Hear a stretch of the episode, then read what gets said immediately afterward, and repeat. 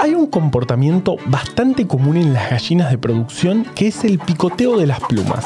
Ocurre cuando un ave empieza a picotear y por ende lastimar a otra.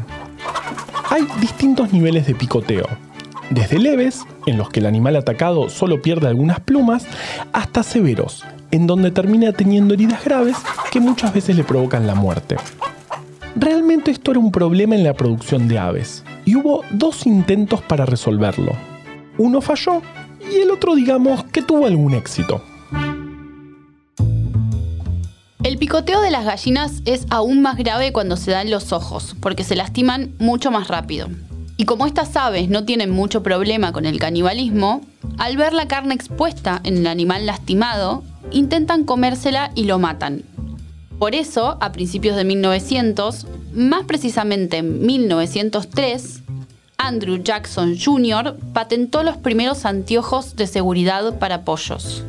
Aunque realmente era simpático ver a los pollitos con anteojos, el invento no funcionó. Entre otras cosas, porque las granjas a veces tienen miles de pollitos y andar poniéndole anteojos a cada uno no es nada fácil. Además, los animales seguían lastimándose otras partes del cuerpo.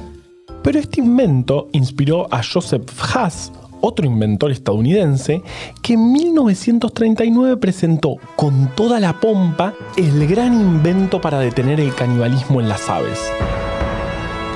El folleto decía bien grande. Detenga el canibalismo con el nuevo invento de la Compañía Nacional de Equipos Agrícolas. El gran invento de Haas era, de nuevo, anteojos para pollos, pero distintos. La mejora era que los anteojos sean de color rojo. De esta forma, al filtrar ese color, el animal no podía ver la sangre ni la carne en otro, aunque sí podía ver los granos de su comida habitual.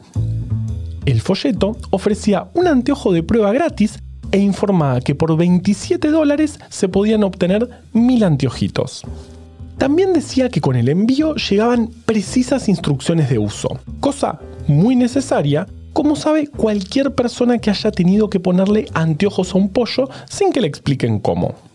Si bien no fue un éxito rotundo, hasta los años 70 hubo granjas que usaban esos anteojitos, sobre todo cuando eran pequeñas y no tenían tantos pollos. Pero lo mejor ocurrió el 16 de enero de 1955, cuando Sam Nadler, que trabajaba en la Compañía Nacional de Equipos Agrícolas de Brooklyn, apareció en el programa de televisión What's My Line.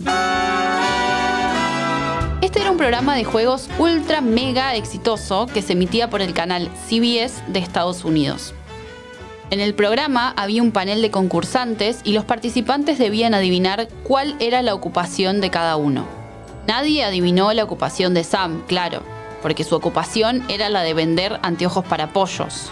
El director del programa, Franklin Heller, dijo que fue la ocupación más rara en la historia de su exitoso programa probablemente porque nunca había escuchado de otras profesiones aún más raras, como la de conductores de podcast que compiten por ver si ganan los caníbales o los vampiros.